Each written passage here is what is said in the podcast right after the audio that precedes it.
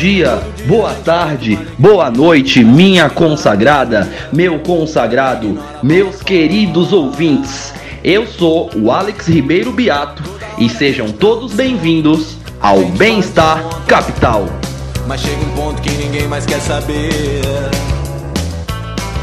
Vocês acharam que a gente não ia falar sobre política hoje? Esse é o podcast dos liberais antilibertários. E editor, já que tu é liberal, libera o play aí pra mim por favor kkkkkk. Tem muita gente se queimando na fogueira e muito pouca gente se dando muito bem. Isso me Fala galera, eu sou o Alex. Opa, não, não, não. Eu não sou o Alex Ribeiro, eu sou o Júlio Altoé e hoje eu que vou apresentar o Bem-Estar Capital. Sejam todos bem-vindos. Bom, o Alex hoje não pôde participar, ele, tava, ele fez um processo cirúrgico esses dias, é, melhoras Alex, então essa semana ele não vai poder participar pra gente. E, por causa disso, a gente convidou um membro do LAU muito querido para participar desse episódio, o Gabriel Nunes, também o Stormtrooper. Fala aí, Gabriel, manda um oi pra galera. Grande, grande honra estar aqui com esses homens maravilhosos na bancada. Graças a Deus hoje nenhum paulista. Vamos, Ué. vamos, vai ser bacana o programa aí hoje. O Gelson não tá aí? ó, O Gelson também, o Gelson também tá na nossa bancada. Fala, de, Não, fala aí, Gelson. podia- Eu não sou paulista, mano. Eu sou do Paraná, tecnicamente. Ah, eu, pô, eu, mas tu não mora em São Paulo. quase. eu sei, mas eu sou paulista de coração, cara. Na verdade, eu me considero um paulista de coração. Mas, o tipo, Nelson é tão paulista quanto eu sou carioca, pô. mas, mano, Você é também não é carioca? Não, pô, eu, não sou, eu, eu nasci em Minas. Então Mano, não tem muito carioca, carioca, aqui velho. também, Não tu tem também sou carioca. Tem tenho um carioca e carioca e um paulista. paulista. Grande dia nesse podcast. Grande A dia. Débora também não pôde estar presente hoje, que está participando lá do congresso da SFL. Vai fazer muita falta na nossa bancada a, uma presença feminina, mas vamos tentar tocar, né?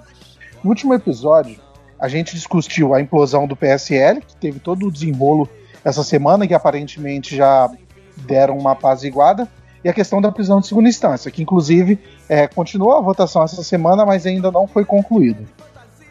Caso vocês queiram conferir, te- teve bastante repercussão, né? Porque teve uma discussão legal aqui dentro do, do podcast entre mim e o Gelson, que houve uma divergência, o pessoal curtiu, até falou que gostou, porque exatamente porque teve divergência. E nesse podcast a gente vai falar sobre o tema que está tomando as redes sociais essa semana, que é a América Latina em chamas.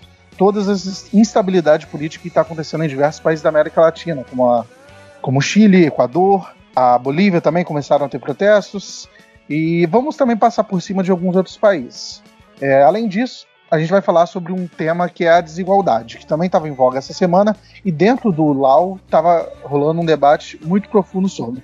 A gente vai discutir, afinal, é, desigualdade importa, a gente tem que se preocupar com pobreza. O liberal, ele se importa ou não se importa com desigualdade? Para isso, a gente tem aqui o Gelson e o Gabriel Nunes, que também vão fazer um, um- belo factual e sabe bastante do assunto. Vambora, galera, vamos começar? Se tem?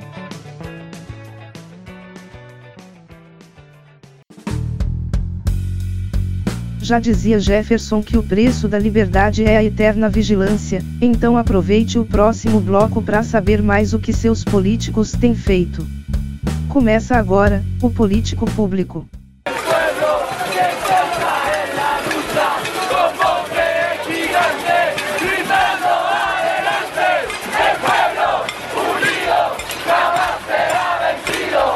Oi, gente. Então, ah, eu sei, eu não sei até que ponto vocês estão tipo, cientes, você pessoal aí de casa, né? Eu não sei até que ponto vocês estão cientes ou a par do que está acontecendo na América Latina, mas ultimamente está sendo difícil você abrir um site de notícias ou se tentar se manter atualizado sobre nosso querido continente sem, sem perceber que tem alguns conflitos, tem alguns problemas. Aqui eles saem um pouco mais, tipo, além da Venezuela. Então, deixa eu só dar uma atualizadinha qual a natureza e qual a condição dos países nesse momento aqui na, no- na América Latina. Bom, primeiro a gente tem a Venezuela, né, nossa querida Venezuela, que está em colapso financeiro e econômico profundo e que está capitaneando a pior crise migratória do mundo nesse momento. Depois nós temos o Chile, que é o mais famosinho agora, né? Que é o- uma onda de protestos contra o aumento de custo de vida e questões de desigualdade.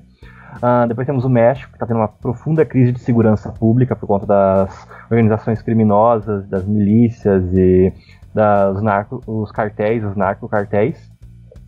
Na Colômbia, a gente tem o ressurgimento das milícias, o enfraquecimento dos acordos de paz que foram firmados entre as milícias, os levantes e o governo. No Equador, a gente tem uma crise econômica também e uma onda de protestos de comunidades indígenas e culturais.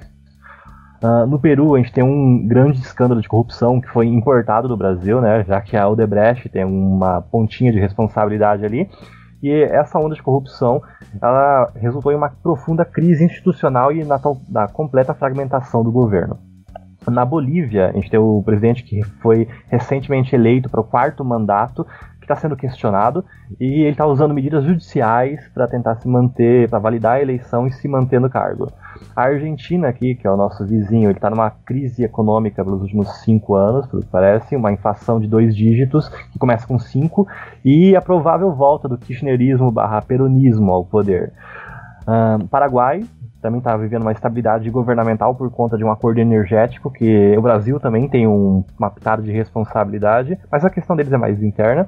E temos o Haiti, que o pessoal não se preocupa muito, porque eles já entendeu que é um, o pessoal tem uma perspectiva negativa e totalmente colapsada, mas o, o Haiti também está passando por um profundo escândalo de corrupção, que resulta uma profunda crise institucional, está levando pessoas às ruas, já está morrendo gente em protesto e etc. E por fim, é, a gente tem a Nicarágua, né, que é um país que adotou recentemente um regime autoritário, eles estão cercando igrejas, estão fechando jornais, é, tá tendo levantes, uma brasileira morreu lá nesse ano. A América Latina está passando por um período de instabilidade. Ah, agora, se parar para pensar, isso não é algo novo na América Latina. Se você tem um pouco mais de 30 anos, uns 40 anos, por aí, você já está acostumado com esse grau de instabilidade. Uh, essa nova geração, o pessoal dos 18, dos 20, eles estão acostumados a ver esse nível de estabilidade mais no continente africano. A questão é que se você parar para pensar tipo, na escala histórica, o Brasil nunca foi muito melhor que a África em questão de conjuntura política e estabilidade política. A gente é só mais rico. A gente é um continente que vive flertando com a inflação, a gente é um continente que vive é, flertando com regimes autoritários. Representatividade, desigualdade aqui nesse, nesse continente sempre foi algo questionável. Então, nesse momento, é, a gente está forçado a lidar com essas questões que foram colocadas em um hiato por, algumas, por alguns outros fatores que a gente vai discutir agora. Agora, qual foi a principal causa da estabilidade que o continente sul-americano presenciou nas últimas décadas? Bom, a princípio, uh, o que está um consenso na economia política e na ciência política é o voto econômico. Uh, por conta do boom dos commodities, no aumento de, é, da renda dos países, que foi presenciado pelo mundo inteiro, não só no governo Lula, mas depois dos anos 90, realmente teve um boom de crescimento, de aumento de renda no mundo. Uh, isso permitiu que alguns governos pudessem ter uma estabilidade que eles nunca pudessem, nunca puderam contar antes. Eles conseguiam é, realizar e promover políticas afirmativas, políticas de inclusão ou pautas econômicas mais sustentáveis, eles conseguiam manter um apoio popular por conta disso, e isso apresentou uma certa sustentabilidade regional. As pessoas não votavam mais por é, com, é, coesão política ou coesão moral, elas votavam porque estava dando certo. A Argentina foi assim, a Colômbia foi assim, o Equador foi assim. Uh, e agora a gente está entendendo que esse boom de commodities cessou. E, e alguns, alguns é, governos estão, estão tendo problemas muito sérios em se financiar, em financiar as suas políticas. É, políticas de benefícios, políticas de welfare state. Enfim, eles estão tendo alguns problemas e estão tendo que cortar um pouco na carne. Igual o Brasil. Indep é, essa questão de reforma que está acontecendo no Brasil agora é um reflexo no mundo inteiro, é um reflexo na América Latina inteira. A questão é que a gente está tendo que lidar isso de uma forma diferente e eles estão um pouco mais vulneráveis. Uh, e nessa questão de conflito, nessa questão de escolha de prioridades, de pautas sociais, a gente tem a questão da representatividade. Nós temos alguns. É... Brasil é um país que ele não tem uma representatividade política forte. E é tal como é na América Latina. Também representatividade política não é algo que você encontra com facilidade lá. Obviamente eles têm a questão peronista, eles têm a questão do bolivarianismo, mas partidos políticos que representem interesses de comunidades e de grupos com verossimilhança não é algo que você encontra com facilidade nesse continente. E esse mecanismo de representação é importante porque ele exerce um caráter na escolha de critérios, na elaboração de critérios e escolhas de prioridades, aonde o governo vai implementar é, uma política. com o que, que o governo vai gastar, o que, que ele vai é, investir ou gastar prioritariamente. Você não consegue ter esse nível de tirocínio, você não consegue ter esse senso em uma conjuntura política. E como as pessoas não conseguem se ver representadas, elas apelam para outras formas de se ver representadas. Quais? Via conflito, via radicalismo. Elas vão para a rua, elas fazem mobilização civil e participação política, e nisso a gente chega nessas ondas de barra histeria coletiva, barra violência. Ah, então esse é o ponto da, que eu queria chegar aqui para apresentar o, esse cenário de instabilidade na América Latina. Tem um índice que é o é, indicador, é o Good Economic Times, né, que ele mede a, a, sustentabilidade econômica de países e como ela afeta a integridade política. Uh, alguns países eles têm uma dificuldade histórica de se financiar, eles têm uma, uma dificuldade histórica de é, eleger prioridades por conta de populismo, por conta de baixa representatividade. E tudo isso foi posto é, em ato por conta de commodities. O boom de commodities foi responsável por afastar um pouco a discussão de prioridades. Eles não precisavam mais é, construir políticas públicas sustentáveis ou empregar esforços em pesquisas para construir políticas públicas sustentáveis. Eles simplesmente tinham dinheiro para fazer tudo o que eles queriam, ou tudo que era mais prioritário. Eles não precisavam se preocupar tanto em eleger prioridades. Agora o dinheiro acabou. Agora eles, têm, eles são obrigados a dialogar, a sentar e conversar com grupos e falar o que, que é prioritário. E está sendo feito de uma forma bem porca, na minha humilde opinião, porque a América Latina é um continente onde as pessoas não tendem a conversar, elas não tendem a, a tipo, dialogar entre si. Por quê? Desigualdade, baixa representatividade, a desigualdade principalmente, né, porque ela degrada um pouquinho as instituições, a, a funcionalidade das instituições, mas a gente vai chegar nesse ponto depois. Eu queria ver o que vocês acham sobre isso. Quer começar, Júlio? Tem, tem uma zona de estabilidade, mas cada país também tem suas particularidades. Na, se a gente pegar para olhar primeiro né, os dados, né, como que estão esses países. Você vê um Chile, que é um país que, que nos últimos 30 anos tem crescido muito bem, tem ótimos índices, é o melhor país da América Latina, ele tem ótimos índices de desenvolvimento, tem a melhor educação da América Latina, tem uma das maiores mobilidades da OCDE, inclusive ele tem uma alta mobilidade, é um país de renda é, média para alta. Aqui, comparado à América Latina, ele é um país rico, até bem mais rico que a gente, inclusive. E mesmo assim está tendo esse problema. Então, quais foram os principais motores que eu, pelo menos, percebi no, na questão do Chile? Você tem um sistema previdenciário lá que realmente tem problemas.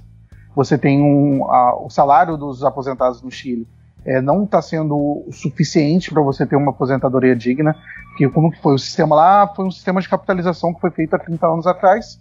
Esse sistema tinha uma contribuição que é 10%, era de 10%, uma contribuição obrigatória. Para medida de comparação, hoje o nosso, a nossa menor, nosso valor, menor valor do INSS cobra 16%, 8% do empregado e 8% do empregador. Ou seja, a, a taxa mínima nossa é 16%, a taxa mínima deles é 10%. Mas o sistema deles é diferente. O sistema deles é o de capitalização, que funciona como, para quem não sabe. É, o sistema de capitalização, você deposita o dinheiro e esse dinheiro fica num fundo de investimento ou alguém fica corretando ele ele vai é, crescendo até gerar juros suficientes para você ter uma aposentadoria depois de tantos anos. Aqui no Brasil é diferente. Aqui no Brasil, quem está ativo banca quem está aposentado. É, sem entrar muito no mérito dos sistemas, lá esse essa, essa, essa contribuição acabou gerando para os aposentados que é, poupavam pouco, que poupavam só o mínimo, é uma aposentadoria abaixo do salário mínimo, que você acaba destruindo a renda do, desse aposentado e acaba sendo realmente um, um problema. E atualmente eles estão protestando exatamente por causa disso. E para o governo tomar medidas para corrigir esse problema. Ao meu ver, isso é, é relativamente fácil você corrigir isso que é você criando um, um programa de suporte social para esse tipo de pessoa que está ganhando pouco, para você é, recuperar o padrão de compra dele, para você ter uma, uma dignidade maior para esses idosos. Outro ponto que é, é, também é, é, latente lá é a questão do, do, financiamento estudantil, que rolou muitos protestos, houveram mudanças nos últimos anos. Lá o ensino superior é todo privado, tem ensino superior público, só que ainda no ensino superior público você paga para estudar. É, se não me engano, tinha uma carência de. Se você está entre os 30% mais pobres do país, você tinha isenção nessas, nessa, nessa mensalidade, e isso foi é, expandido para mais se não me engano, 70%. Os 70% mais pobres não pagariam. É, essa era a proposta. Eu, eu acho que eles protestam por universalidade, mas eu particularmente acho que não é uma boa ideia você dar universalidade. Enfim, essa questão da desigualdade, que a gente vai até discutir depois, eu acho que foi um dos motores para os atuais protestos.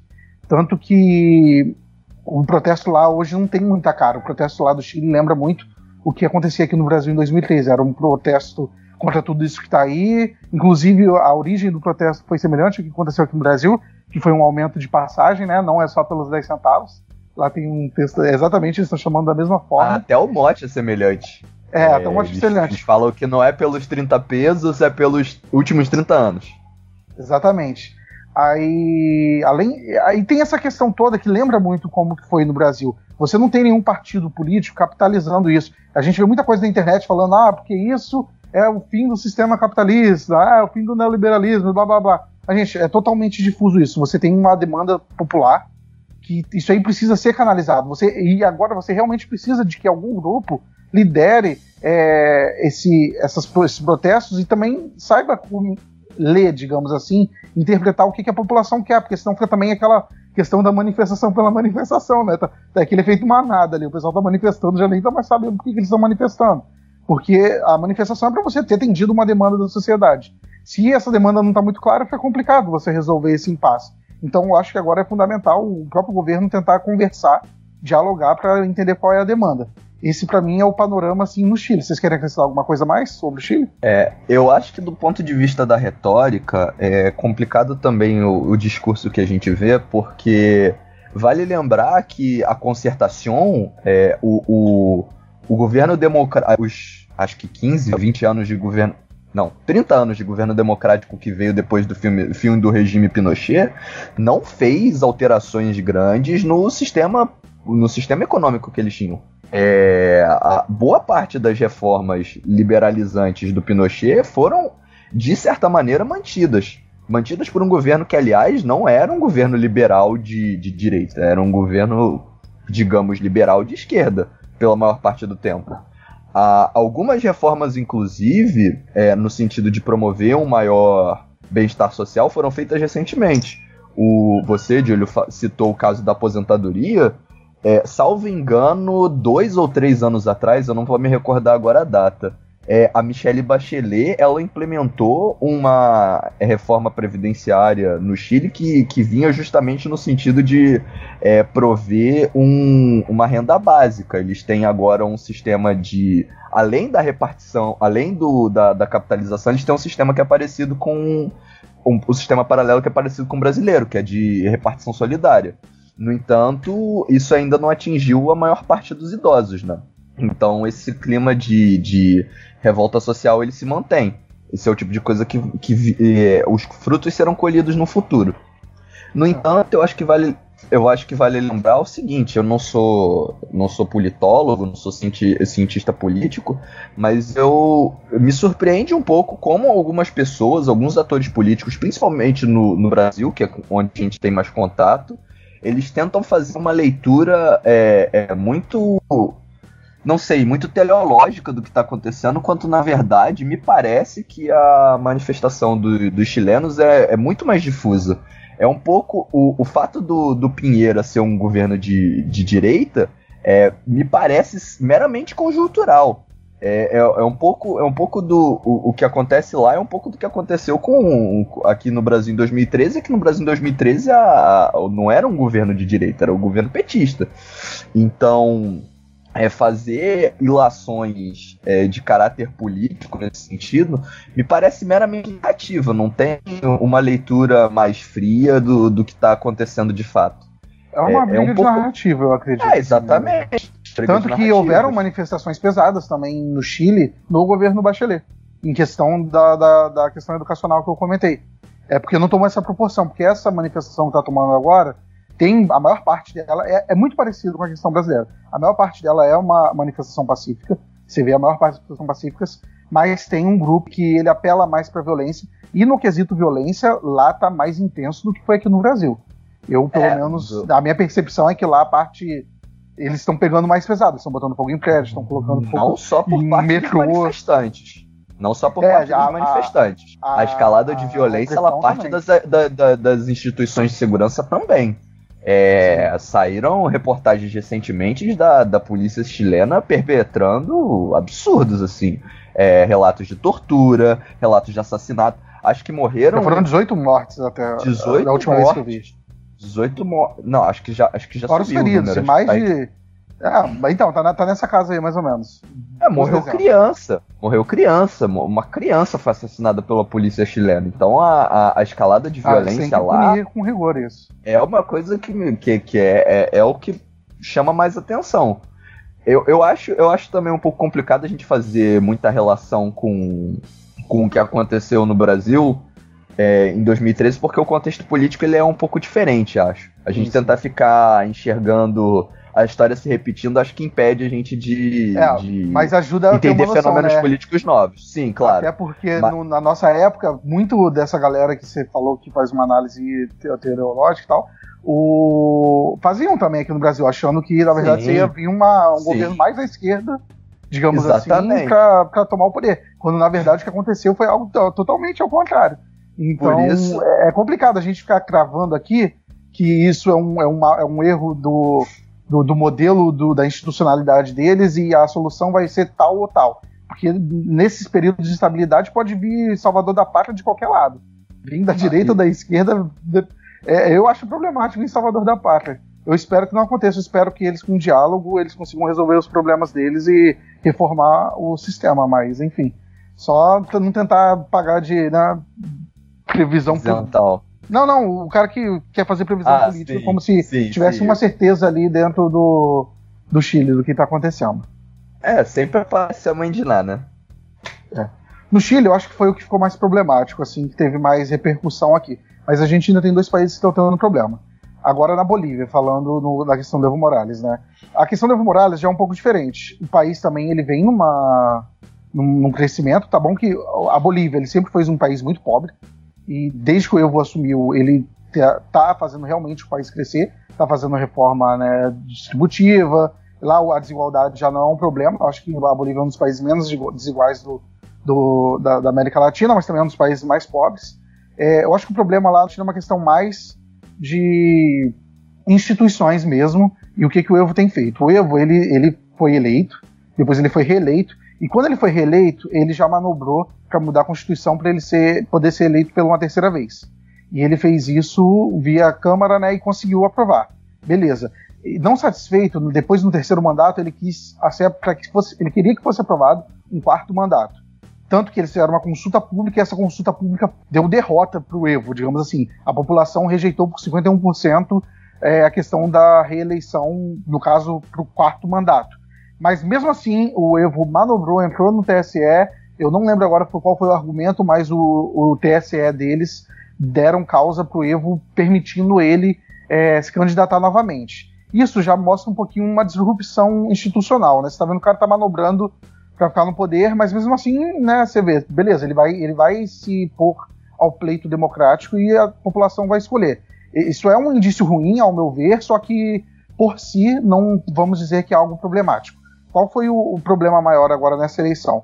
Nessa eleição, é, como funciona o sistema primeiro boliviano? É, na Bolívia, para você ser eleito em primeiro turno, ou você tem que ter mais de 50% dos votos, 50% mais um, ou você tem que ter mais de 10% que o seu segundo colocado como que estava se desenhando a eleição é, boliviana. O, o Evo estava em primeiro lugar, com, se não me engano, 45% mais ou menos dos votos, e o Mesa, que era o opositor dele, que é um nem é alguém de direita lá, ele é um cara mais de centro mesmo, só que não, ele está à direita do Evo, ele estava com algo em, em, torno de 37. Todas as pesquisas de urna, é, as bocas de urna, estavam dando que daria um segundo turno, seriam decidir essa questão no segundo turno. Só que durante a contagem do, dos votos, houve uma interrupção dessa contagem, quando estava indicando que daria segundo turno, inclusive, estava uma diferença não tão grande, acho que era algo em torno de 5%. E depois de algumas horas, quando retornou a contagem dos votos, ao público pelo menos, a transparência, essa diferença já estava muito grande, estava dando uma vitória para o Evo. Isso gerou um grande problema lá. Está tendo manifestação também na Bolívia, que eles estão acusando da eleição ter sido fraudada. A organização é, dos Estados Americanos recomendou que se fosse feita uma apuração dessa questão e recomendou também que fosse realizado um segundo turno, é, mesmo, mesmo ele tendo constitucionalmente podendo ganhar em primeiro turno, eles recomendaram que fosse feito um segundo turno para que você, tipo assim, se tá com indício de fraude, vamos tirar isso da vera, vamos fazer o segundo turno e resolver esse problema.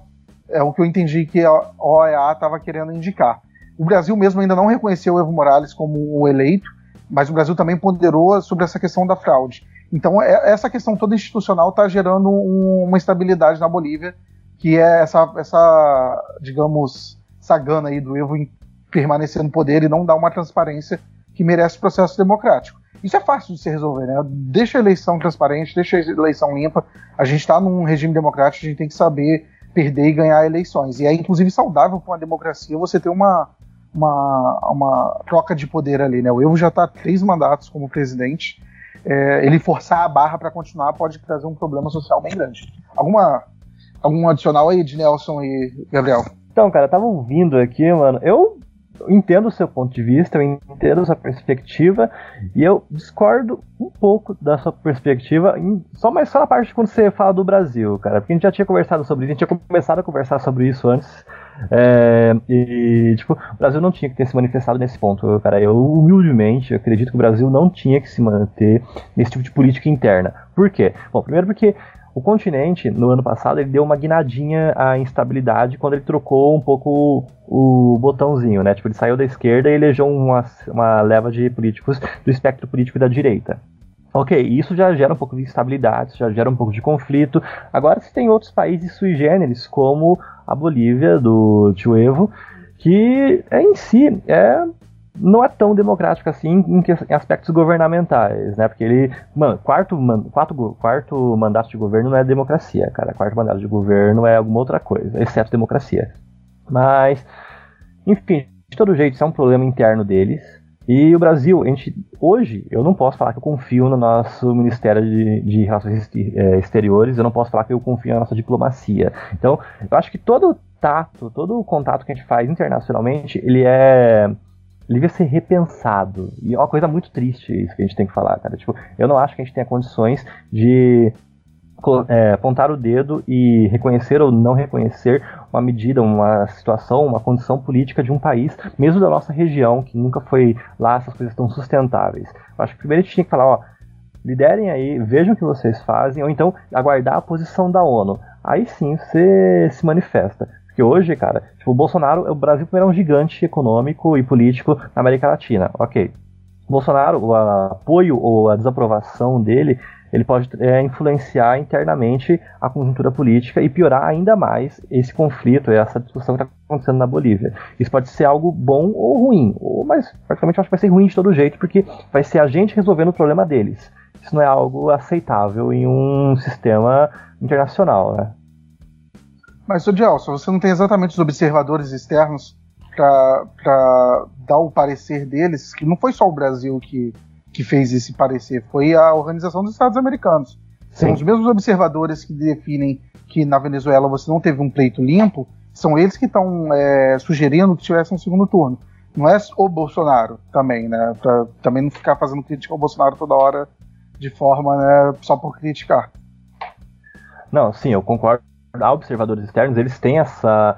Houve sim essa coesão. A questão é, a chancela do Bolsonaro, a, a chancela do governo a esse, a esse conflito, ou então a essa resolução, no momento eu considero prematura. Eu entendo, ele, tipo, você pode ter uma posição favorável à nova eleição, você pode ter uma posição favorável a uma troca de governo, mas ainda assim, você tem que ter um momento certo para expressar a sua posição. E que momento é esse? Depois que houve um que foi construído um consenso internamente dentro daquele país. Tipo, o Brasil, um gigante diplomático, não esperar a formação desse consenso, ou então tomar uma posição porque ele quer ter um protagonismo, eu acho que é uma atitude precipitada, eu acho que é uma atitude que pode gerar mais instabilidade do que estabilidade.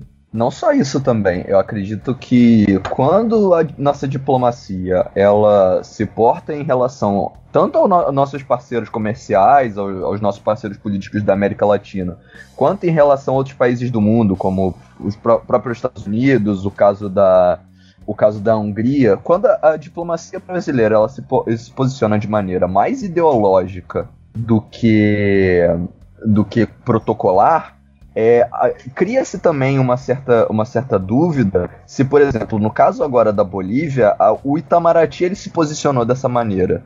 É, porque essa é a posição do Itamaraty ou porque isso tem alguma relação com o fato do Evo Morales ser um político de esquerda, entende? Quando isso, isso é um pouco o que aconteceu, de, um pouco de certa maneira o que aconteceu também na, no caso da Venezuela, uns meses atrás. A, a diplomacia brasileira ela historicamente se posiciona de maneira neutra, não toma parte em conflitos externos. E isso é um grande acerto. Quando a gente, quando a gente muda essa perspectiva e a gente tem um, um, um ministro de relação, Relações Exteriores que sempre pauta é, o posicionamento dele a, res, a, respeito de qualquer tema por questões ideológicas, por questões de narrativa política, é, a, na comunidade internacional lança-se uma dúvida sobre o posicionamento do Brasil. E isso é muito ruim do, do ponto de vista geopolítico. É, eu acredito, eu concordo com o Gelson, eu acredito que o posicionamento do Itamaraty foi precipitado. No máximo deveria ter havido um pronunciamento protocolar. Replica-se o, o posicionamento da OEA, lança-se algum questionamento é, sobre o, o, a segurança institucional do processo eleitoral, recomenda-se o, o, o, segundo turno, mas não lançar dúvidas sobre a validade do pleito, entende? Eu acho que esse é um posicionamento não só precipitado, mas ele re, é, reflete uma, uma, um erro institucional dentro do Itamaraty. Bom, acho que a gente fecha com o Bolívia, né? Eu concordo na questão do, do, do time. Talvez vamos, vamos esperar para ver o que, que vai rolar. Eu fico mais com a posição da OEA mesmo, que é a sugestão para né, tirar, limpar isso aí de vez. Bom, vamos agora para o último país, que é o Equador, que diferente dos outros dois países, ele não está num, num, num bom momento econômico. Isso por si já ajuda a entender um pouco da insatisfação popular.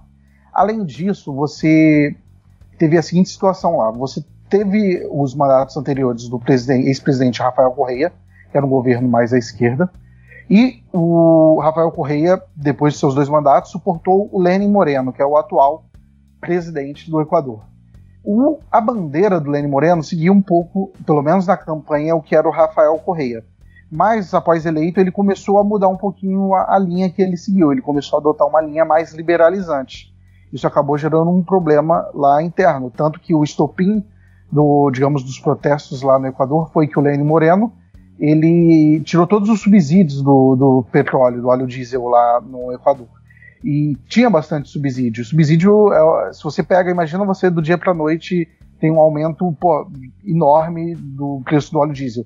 E o óleo diesel não é só para você passear, né? Lá você tem transporte, você tem frete, você tem diversas fontes que podem utilizar esse material e eles são afetados diretamente. Não só óleo diesel, a gasolina também. Gasolina também. O preço e... da gasolina também disparou. Isso, isso gera insatisfação. Tanto que aqui no Brasil, a gente teve uma manifestação por causa digamos, do preço da gasolina, e você imagina se o, se o preço quase dobra do dia para a noite, também qual seria a insatisfação. Eu concordo com a ideia de você acabar com o subsídio do petróleo. Eu acho errado você ter esse subsídio. Todavia, você tem que ter um tato político para você fazer isso a longo prazo. Você vai reduzindo o subsídio aos poucos, até para você ter tempo né, de acomodar. Enfim, em suma está acontecendo isso. Ele já voltou um pouco atrás com essa questão do combustível ele chegou a decretar, eu acho, um estado de emergência, o qual ele poderia ter mais poderes políticos e reprimir, de certa forma, mais violentamente o, os protestos. Mas, em suma, é isso que está acontecendo. Mas lá já tem uma questão, diferente do Chile e da Bolívia, já tem uma questão econômica que está batendo forte e que também está ajudando a, a, ter essa insatisfação. Agora, se as medidas dele estão certas ou erradas, é uma discussão para outro problema, mas, é, em suma, o que está sendo o motor dessas manifestações do Equador são esses pontos principais. Bom, só finalizando então com o Equador, eu acho que a gente termina esse giro aí pela América Latina, que está tendo bastante estabilidade. Os outros países também têm uma, uma instabilidade, mas como já são notícias mais antigas, a gente não vai chegar a comentar aqui. Mas quem sabe, né, dependendo da escalada dos próximos protestos, a gente comenta em outro episódio. Vamos para o nosso segundo tema agora, que também de certa forma está correlacionado a esses temas que a gente está discutindo pelo menos em alguns casos, que é a questão da desigualdade. Bora.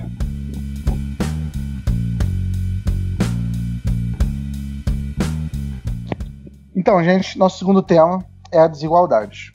essa discussão ela vem né, na nossa sociedade já faz algumas décadas e vez ou outra ela volta. A gente teve um período né, de forte queda da desigualdade, acho que nos últimos 20 anos, 30 anos, mas os números estão mostrando que essa queda se reduziu um pouquinho e em alguns lugares ela está até aumentando. Vamos lá, vamos fazer aquele breve factual que vocês já estão acostumados. Né? O Brasil, que já é um dos 15 países mais desiguais do mundo, conseguiu ver a concentração de renda aumentar fortemente no ano passado. De acordo com a Pesquisa Nacional por Amostra do Domicílio Contínua, o PNADC, que trata de todas as fontes de rendimento divulgada pelo IBGE. Por qualquer medida que se use, os mais ricos do país concentraram renda, enquanto os mais pobres sofreram com queda de renda e nas condições de vida. O índice de Gini, que mede a concentração de renda e, quando mais perto de um, pior, subiu de 0,538 para 0,545, considerando todas as rendas das famílias, trabalho, aposentadoria, pensão, aluguéis, Bolsa Família e outros benefícios sociais. É o maior índice de Gini desde 2012. Com o aumento da concentração de renda, o topo da pirâmide no Brasil está se apropriando de uma fatia maior de renda. 1% mais rico recebe 12,2% de todos os rendimentos do país. Em 2017, essa fatia era de 11,7% são 34,8 bilhões nas mãos de pouco mais de 2 milhões de pessoas. Na análise dos estados, o índice de Gini piorou em 18 das, 17, das 27 unidades da federação, em 2018 se comparado a 2017.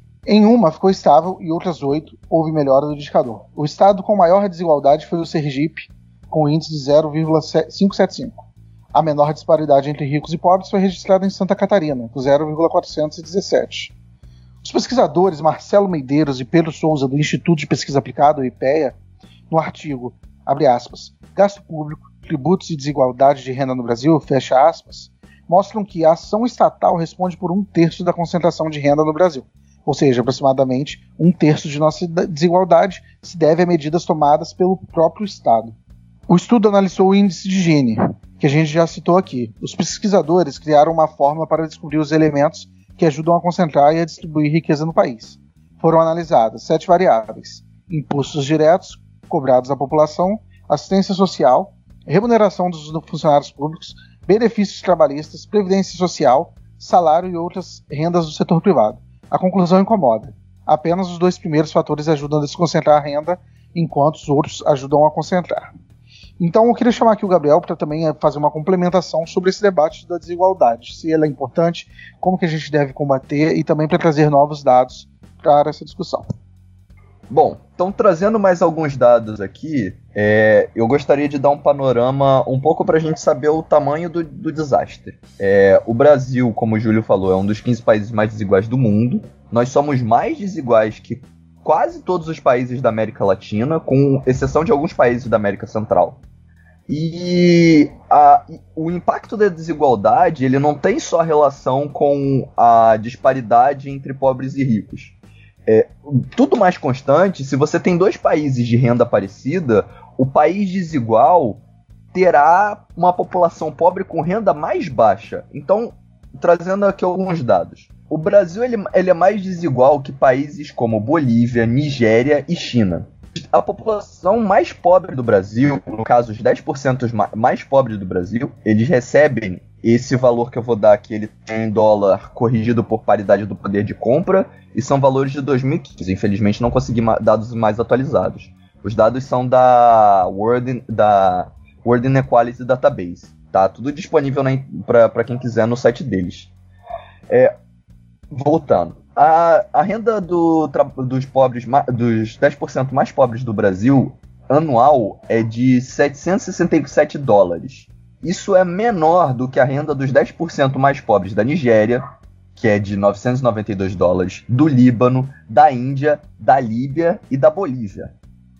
E, e isso é, um, é, uma coisa um pouco brutal, porque quando a gente compara isso com os 10% mais ricos do Brasil, é, nós temos uma, a, nossa, a nossa elite econômica, ela é mais rica, tem uma renda maior do que países como Portugal, Chile e Estônia, que são países, segundo os critérios internacionais, considerados desenvolvidos ou, em, ou, em, ou perto disso. É, isso impacta também, a, a desigualdade impacta também em alguns outros fatores que são de ordem política.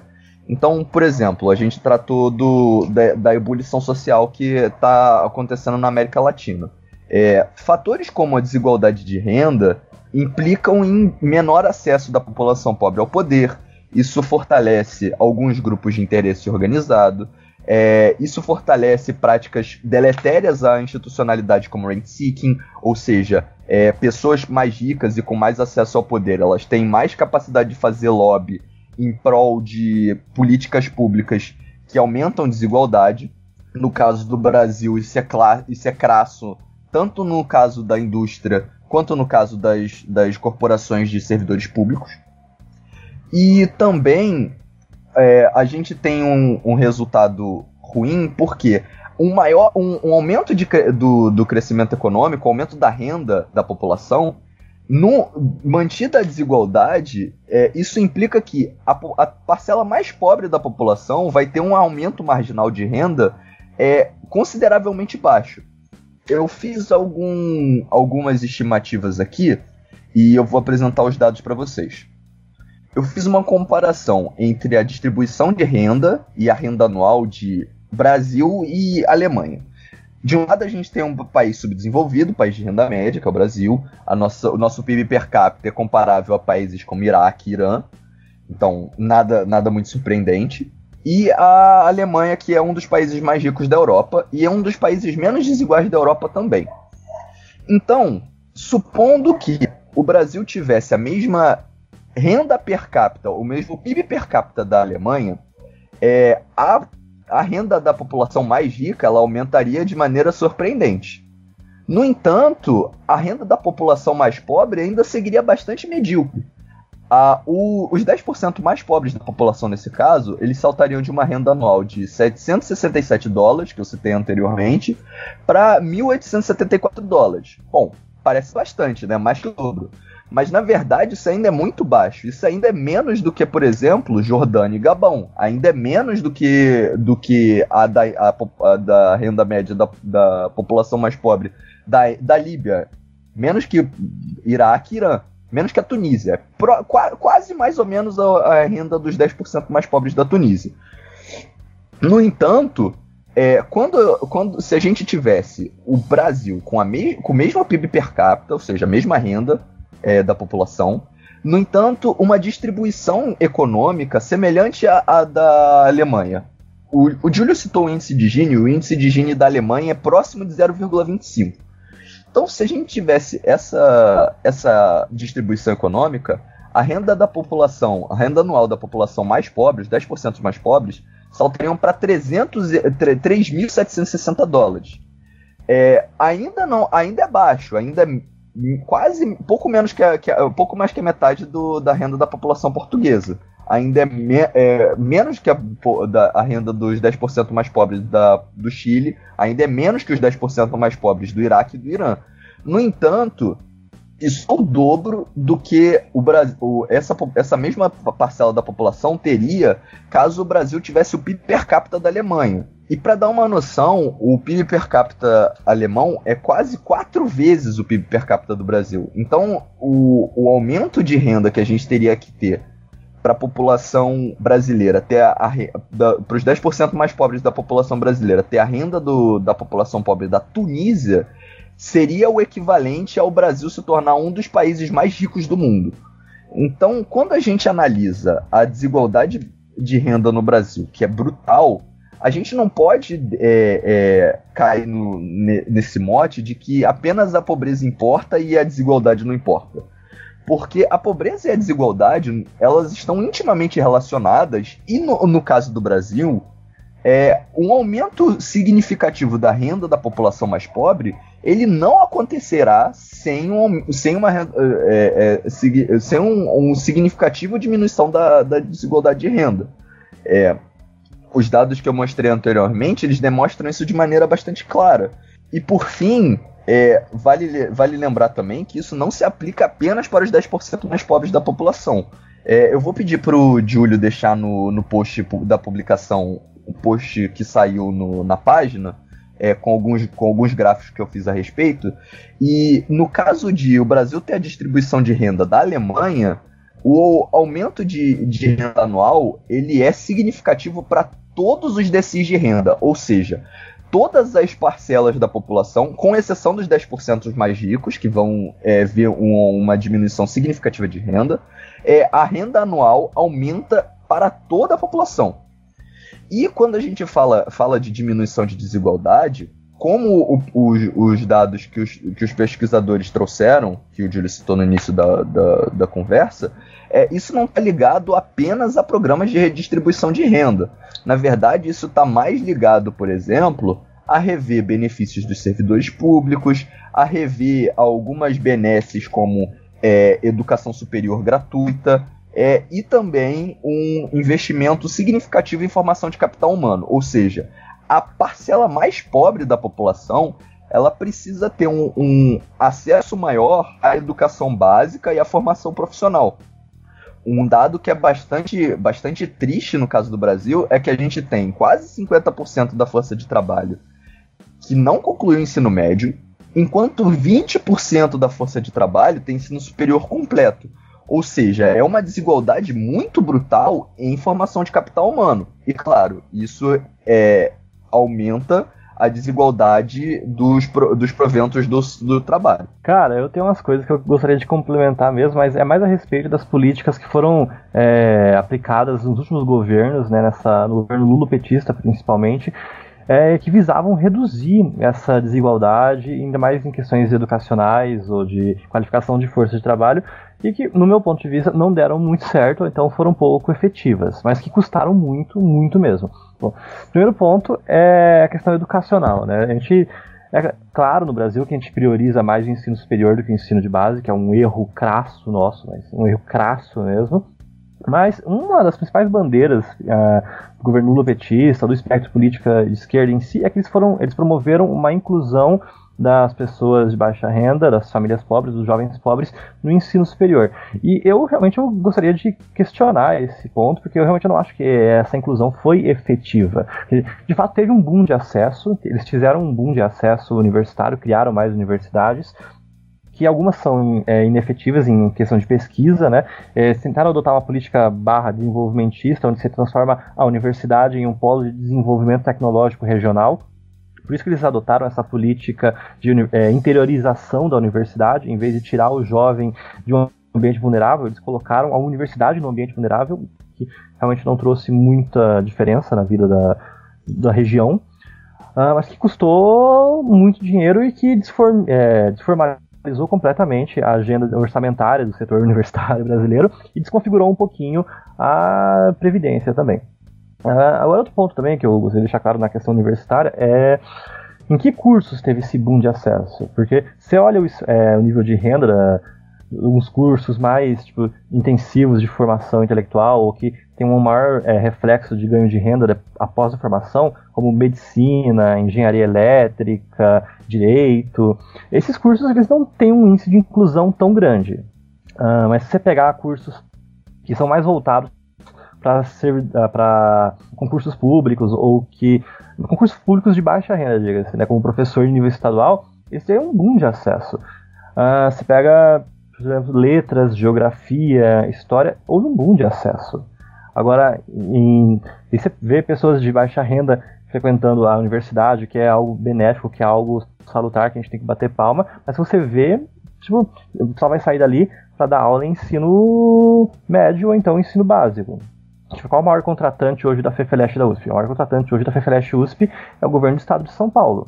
Agora, qual o maior contratante da FEA? O maior contratante da FEA hoje é o sistema financeiro. Quem vai ganhar mais? Obviamente que é a pessoa que é formada na FEA. Tipo, medicina, mesma coisa. Então, eu realmente questiono um pouco é, qual a qualidade dessa inclusão do jovem no ensino superior. Eu não acho que foi tão qualitativa ou tão é, benéfica para a redução da desigualdade quanto ficam é, promovendo ou ficam panfletando.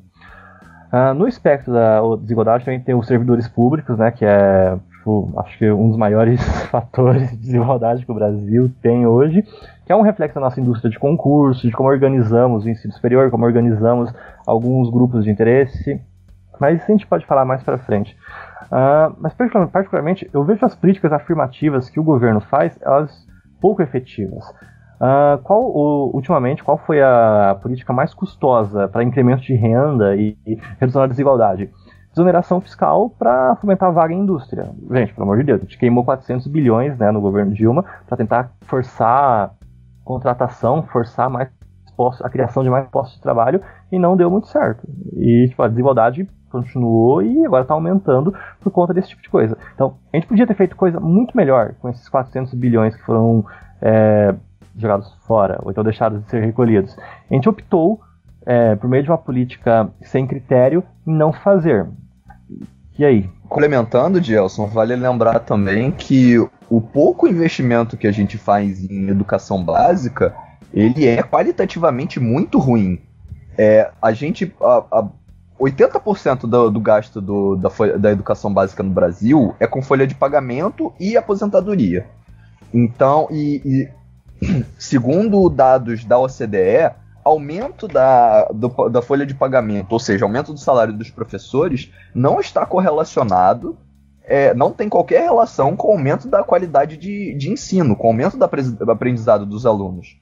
Então, a gente, quando a gente faz esse tipo de investimento, a gente acaba também deixando de gastar em infraestrutura de, sala de aula, em melhor formação dos professores, infraestrutura para o professor dar aula, é, laboratório, material, livro didático, e a gente acaba gastando muito dinheiro com folha de pagamento.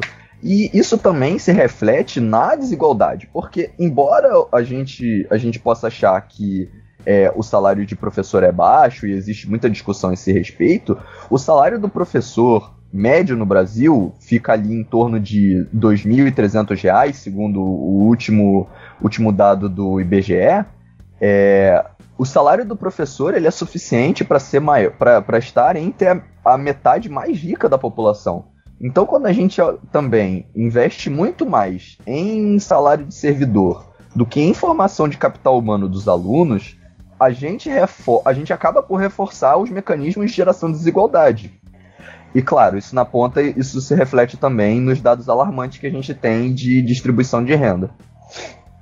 Mas só um adicional também, cara, tipo, de volta para esse gap da formação, é, acesso universitário e formação de professores. Tipo, é, como eu disse antes, é, a gente teve um boom de acesso à universidade em cursos que formam professores, como letras, geografia, história, e isso refletiu na contratação. Você pega o Marcos Mendes, ele tem um estudo que a gente fala que a gente contratou 100 mil professores, cara, nos últimos acho que 10, nos 10 anos do governo Lula petista, etc. Tipo, contratação de professor não foi um problema. A gente realmente a gente formou muita mão de obra para dar aula. A questão é que você pega o reflexo disso em níveis educacionais, no ENAD, etc., mudou praticamente nada. Então, a gente jogou muito dinheiro em contratação, a gente formou muito professor, a gente permitiu que houvesse novos postos de trabalho, a gente criou escola ainda assim não houve é, avanço em questões educacionais. A gente ainda forma gente analfabeta funcional, a gente ainda forma gente que não sabe ler e que não sabe fazer equação de primeiro grau. Então, qual é o problema? O problema é falta de critério ou o problema é falta de dinheiro? Particularmente, eu acredito que é falta de critério, porque a gente pode jogar um caminhão de dinheiro ali, como a gente já tem feito nos últimos 20 anos, e não vai resolver muita coisa. Em questões de desigualdade, em questões de preparo técnico da pessoa para conseguir um posto de trabalho que permita oferir renda de uma forma diferente do que ela consegue oferir hoje. É, lembrando que ensino básico também que devia ser um foco, assim, né? Porque às vezes há muita discussão, inclusive no nosso meio, fica muito pautada em ensino superior, que a gente cresceu ouvindo que ensino superior que vai te fazer ganhar dinheiro e tal, etc. Só que a gente gasta um volume tão grande em ensino superior e deixa. É, não na questão de volume de dinheiro também, mas na questão de se preocupar dos resultados do ensino básico e o ensino básico fica negligenciado. Aí você tem uma, a maior parte da população que é que depende desse serviço fica com uma educação negligenciada. E isso, isso resulta num, numa questão de desigualdade. Porque se você tem 80%, 75% da população com uma educação precária e 25% com uma educação boa, você está criando um gap ali entre esses 25% e 75%. Então, por isso que às vezes, é, quando a gente vai olhar numa perspectiva liberal, para falar ah, como que a gente combate desigualdade, resolve o problema de desigualdade numa perspectiva liberal. A gente focando em tentar obter bons resultados de educação. É uma forma de você combater desigualdade e é uma forma que você combate desigualdade sem entrar naquela retórica de é, ah, não, vou ter que taxar grande fortuna, né? Porque o, o grande problema assim, entre as narrativas de combate à desigualdade é, que eu vejo é que a maior parte da esquerda está mais preocupada em taxar rico e, e, retirar do rico do que como fazer isso prover é, ao pobre. Então tem várias formas, eu acho que você consegue reduzir a desigualdade sem necessariamente você afetar o crescimento econômico do país. Essa questão da educação eu acho que é uma principal, para você ter mobilidade, para você ter ganho de produtividade. Para o pobre é, superar algumas barreiras, ele precisa de ter uma educação básica de qualidade, que não é o que acontece. Você tem outros tipos de investimento, por exemplo, como a questão do saneamento básico, que até hoje não foi sanado no Brasil, porque o saneamento básico é um investimento que a longo prazo você deixa de gastar dinheiro com saúde. Então, o rico ele tem acesso à saúde, o pobre não. Então, você está criando uma desigualdade também no acesso ao serviço. Você tem um problema da previdência, que parte foi tratada agora, que ela, ela por si só, como ela tem muito privilégio, ela gera desigualdade. A, a reforma administrativa, que já foi comentada aqui, a questão dos salários dos servidores públicos. Tem servidor público que ganha um salário muito grande, isso também gera desigualdade. Tem uma par de medidas, uma dezena de medidas que você pode tomar que você não vai necessariamente ficar taxando, sobretaxando, taxa grande fortuna, taxa não sei o que, taxa aquilo, taxa aquilo, taxa aquilo, e você consegue combater a desigualdade só com um novo desenho institucional. Então, eu acho que a gente não tem que ter medo de falar de desigualdade dentro do espectro liberal. A gente tem que combater, porque aquela discussão, não, o que é importante? Desigualdade e pobreza. Para mim, isso é só uma questão semântica. Para mim, os dois estão andando juntos. Fica no final das contas uma discussão de quem nasceu primeiro, o ovo ou a galinha. Se você, porque eu acho que quando você combate a pobreza, você acaba combatendo a desigualdade. E se for para, em termos práticos, você ser mais político, digamos assim, por que não falar que você está combatendo a desigualdade? Só com medo de falar, usar uma narrativa ou usar um jogo semântico que a esquerda utiliza? A grande questão não é, é se vai ou não debater a desigualdade. A gente tem que focar em como a gente vai debater, é, resolver essa questão da desigualdade para que você não problemas para o crescimento econômico também. Você consegue atacar as duas frentes ao mesmo tempo. E uma coisa, uma coisa também, Júlio, que acaba sendo complicada quando a gente trata da qualidade do debate, é que não só a gente tem uma esquerda que acha que é, reduzir desigualdade é só taxar, taxar rico, e uma direita que acha que reduzir pobreza não tem nenhuma relação com redução de desigualdade, ignorando que a desigualdade do Brasil é brutal, desigualdade de renda do Brasil é brutal. É como também quando a gente vai discutir quais são as medidas o debate também é muito ruim. A gente tem uma esquerda que trata apenas de simplesmente aumentar gasto com, com educação, quando na verdade nós aumentamos significativamente o gasto com educação nos últimos 10 anos e não se observou nenhuma melhora significativa nos indicadores.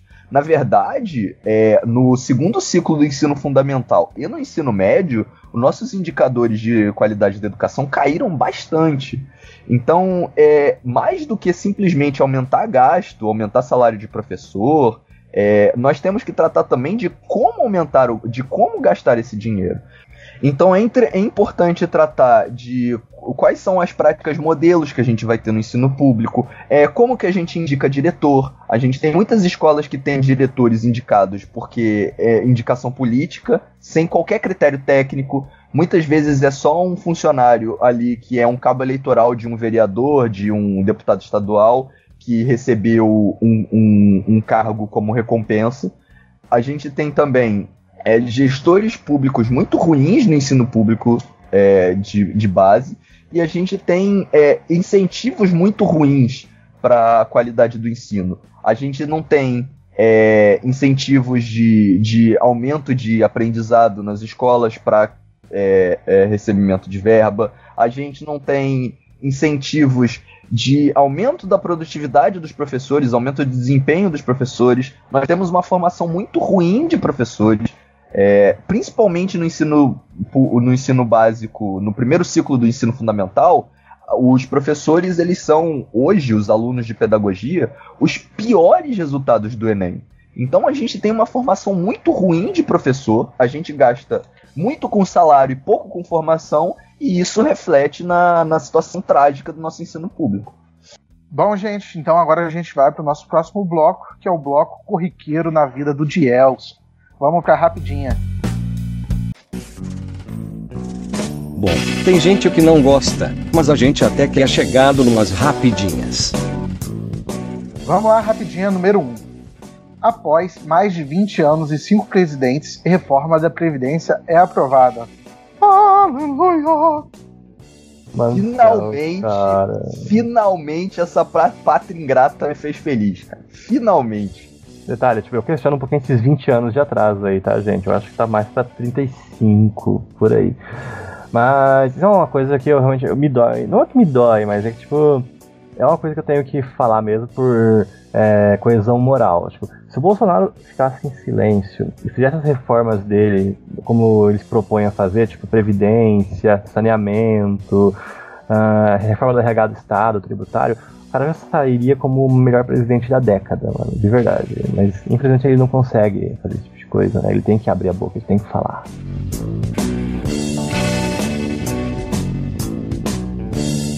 Rapidinha, número 2. Contrariando o discurso eleitoral, Bolsonaro defende China única em relação a Hong Kong, né?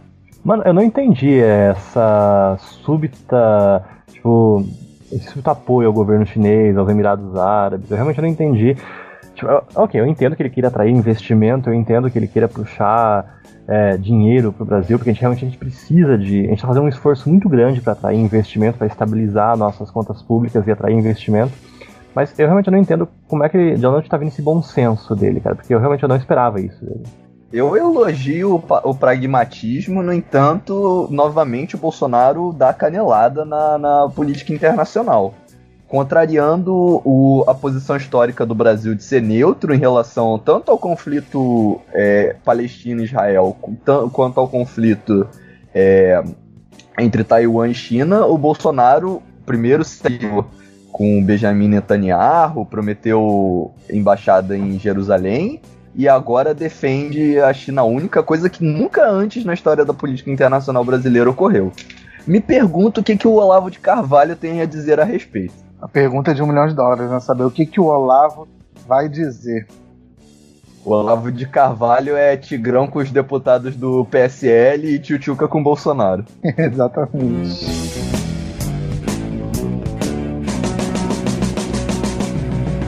Vamos lá, gente, rapidinho, número 3. Paulo Coelho diz ter dúvidas sobre o documento em livro que sugere que Raul Seixas o entregou para a ditadura. Isso aí foi contribuição total do Alex, né, que gosta da parada cultural. Cara, tipo, eu não entendo. É, eu entendo que a ditadura é, trouxe um ambiente, é, uma cicatriz tremenda para nossa cultura, para nosso, nosso ambiente político, nosso ambiente social. Acho que algumas questões, tipo, a gente. Eu não sei o que eu falo nessa situação, cara. Acho que a gente tem muita atenção para esse tipo de coisa, a gente quer imputar responsabilidades.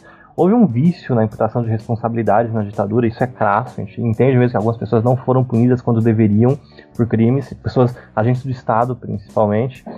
Mas eu acho que esse, esse aspecto, tipo, a briga contra a ditadura, ela está se alongando um pouco demais e ela está servindo como espantalho para algumas discussões esdrúxulas, cara, que não servem mais na sociedade.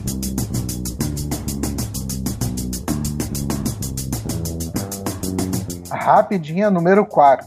Estão fazendo comigo um jogo tão sujo que nem o Lula fez, afirma Joyce Halseman. Provando do próprio remédio, né? Veneno, né? É. É, tudo faz, né? O remédio pro veneno é a dose. É, é, mas é, eu acho que a pessoa tá desacostumada, na, tá na política, entrou na política, tá vendo como que funciona, né? Não tem amiguinho, não, cara. Ah, e os deputados do PSL são vítimas da, da retórica e das práticas que eles fizeram com seus adversários políticos. A diferença é que agora eles estão provando do próprio veneno.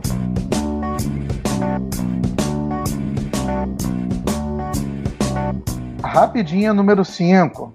Bolsonaro classifica de áudio bobo fala de Queiroz sobre cargos no Congresso. Nossa, Rebuscado, hein? Nossa, que áudio bobo. Nossa, mano. Tipo, eu entendo. Mano, eu realmente eu, eu gostei desse adjetivo, cara. Tipo, o Bolsonaro chamar algo de bobo. Tipo, algo muito propício à capacidade dele de adjetivar. Discurso rebuscado. É, do esse lance do Queiroz aí tá, tá, tá, tá, tá, tá fedendo mais ainda, né? Daqui a pouco vai parecer mais problema. Vamos ver como que ele vai contornar isso.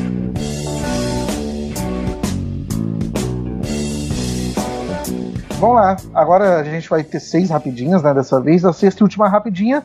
Rotas de navio do Greenpeace desmentem tweet de Salles, ministro do Meio Ambiente. Cara, eu achei esses, esses tweets dele completamente, tipo, cara, não, desproporcionais, é, inverossímeis, abstratos. Isso é algo realmente. Por que, que ele fez isso, cara? Por que, que ele. Eu entendo que o Greenpeace tem uma agenda um pouco questionável, mas eu não entendo o porquê dele tentar puxar eles para esse tipo de desastre ambiental como se eles tivessem um grau de responsabilidade, cara. Me parece cortina de fumaça. Sobre o quê? O... Porque, porque essas pessoas, o, o, os membros do governo Bolsonaro, eles vivem de, de guerra de narrativa. Então, o caso do, do, do óleo no Nordeste é, é, é completamente desfavorável para eles, porque tem indicadores de que existia um plano de emergência que não foi acionado, de que as instituições responsáveis não trabalharam por questões próprias do Ministério do Meio Ambiente, do desmonte institucional promovido pelo ministro. Então, esgotadas as outras possibilidades, ele teve que apelar pra plateia. Nossa, cara, o silêncio ia ser tão mais construtivo, mano, putz. Gostaria de saber um ministro do governo Bolsonaro que perde uma oportunidade de ficar calado. Acho que não tem. Total. Tarcisão só. Tarcisão é da massa. Ah, mas o Tarcísio é concurso, não conta. Bom, essas foram as rapidinhas e esse foi o nosso digníssimo programa dessa semana. Espero que vocês tenham gostado. Gostaria de agradecer aqui ao Gabriel, que se prontificou a participar desse programa, na ausência do Alex e da Débora. Saudade de vocês dois. Muito obrigado, Gabriel. Eu que agradeço. Fico feliz que foi um programa sem paulistas. o cara é paulistofóbico. Muito obrigado, de Nelson. Muito obrigado, tchau, meu tchau, senhor. gente. Vejo vocês semana que vem. Até um próximo episódio do Bem-Estar Capital.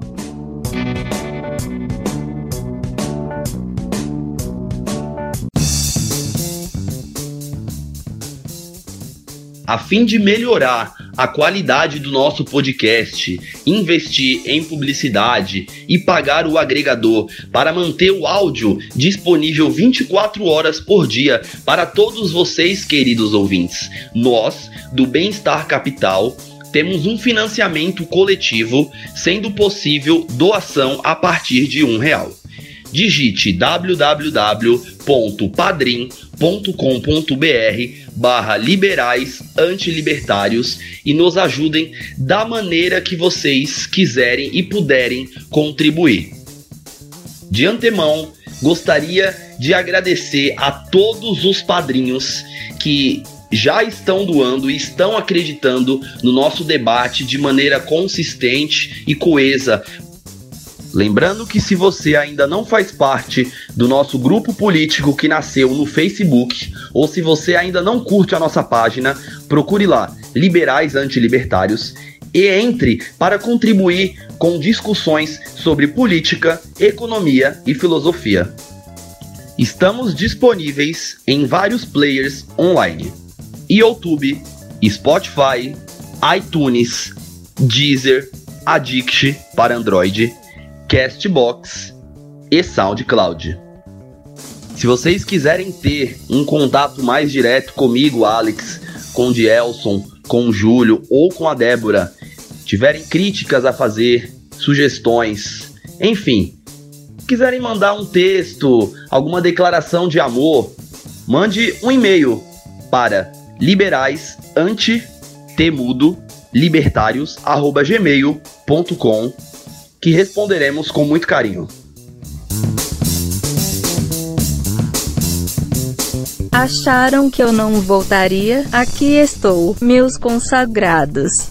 Obrigado pela audiência. Lembre de recomendar esse podcast aos amigos. E não se esqueçam, a agenda republicana vive.